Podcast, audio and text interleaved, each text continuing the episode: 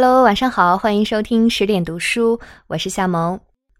今天我们一起来听一听胡适先生的《过有意思的生活》。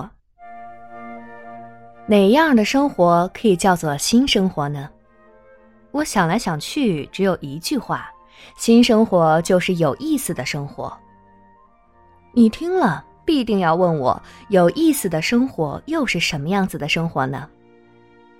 我且先说一两件实在的事情，做个样子，你就明白我的意思了。前天你没有事做，闲得不耐烦了，你跑到街上的一个酒店里，打了四两白干，喝完了又要四两，再添上四两，喝得大醉了，同张大哥吵了一回嘴，几乎打起架来。后来李四哥来把你拉开，你气愤愤的又要了四两白干儿喝得人事不知。幸亏李四哥把你扶回去睡了。昨儿早上你酒醒了，大嫂子把前天的事告诉你，你懊悔的很，自己埋怨自己。昨儿为什么要喝那么多酒呢？可不是糊涂吗？你赶上张大哥家去，作了许多揖，赔了许多不是，自己怪自己糊涂，请张大哥大量包涵。正说时，李四哥也来了，王三哥也来了，他们三缺一，要你陪他们打牌。你坐下来打了十二圈牌，输了一百多吊钱。你回的家来，大嫂子怪你不该赌博，你又懊悔的很，自己怪自己道。是啊，我为什么要陪他们打牌呢？可不是糊涂吗？诸位，像这样子的生活叫做糊涂生活，糊涂生活便是没有意思的生活。你过完了这种生活，回头一想，我为什么要这样干呢？你自己也回答不出究竟为什么。诸位，凡是自己说不出为什么这样做的事儿。都是没有意思的生活。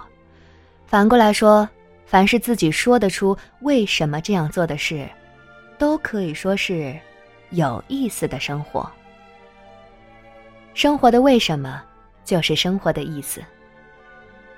人同畜生的分别就在这个为什么上。你到万生园里去看那白熊，一天到晚摆来摆去不肯歇，那就是没有意思的生活。我们做了人。应该不要学那些畜生的生活，畜生的生活只是糊涂，只是胡混，只是不晓得自己为什么如此做。一个人做的事，应该渐渐回得出一个为什么。我为什么要干这个？为什么不干那个？回答得出，方才可算是一个人的生活。我们希望中国人都能做这种有意思的新生活。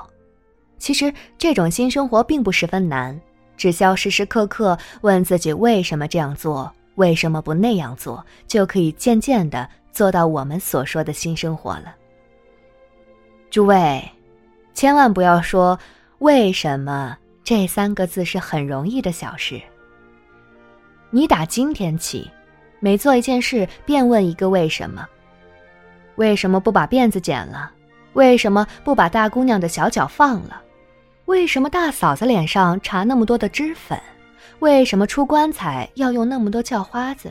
为什么娶媳妇儿也要用那么多叫花子？为什么骂人要骂他的爹妈？为什么这个？为什么那个？你试办一两天，你就会觉得这三个字的趣味。真是无穷无尽，这三个字的功用也无穷无尽。诸位，我们恭恭敬敬的请你们来试试这种新生活。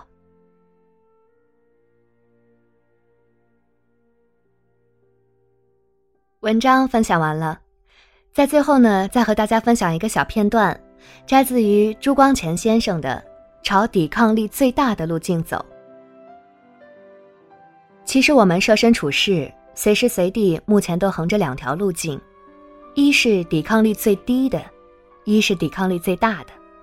比如当学生，不死心塌地去做学问，只敷衍功课混分数文凭；毕业后不拿出本领去替社会服务，只奔走巴结银元性尽，以不才而在高位。做事时又不把事当事做，只一味因循苟且、敷衍公事，甚至于贪污淫逸、遇钱即抓，不管他来路正当不正当。这都是放弃抵抗力最大的路径，而走抵抗力最低的路径。这种心理如冲泪至尽，就可以逐渐使一个人堕落。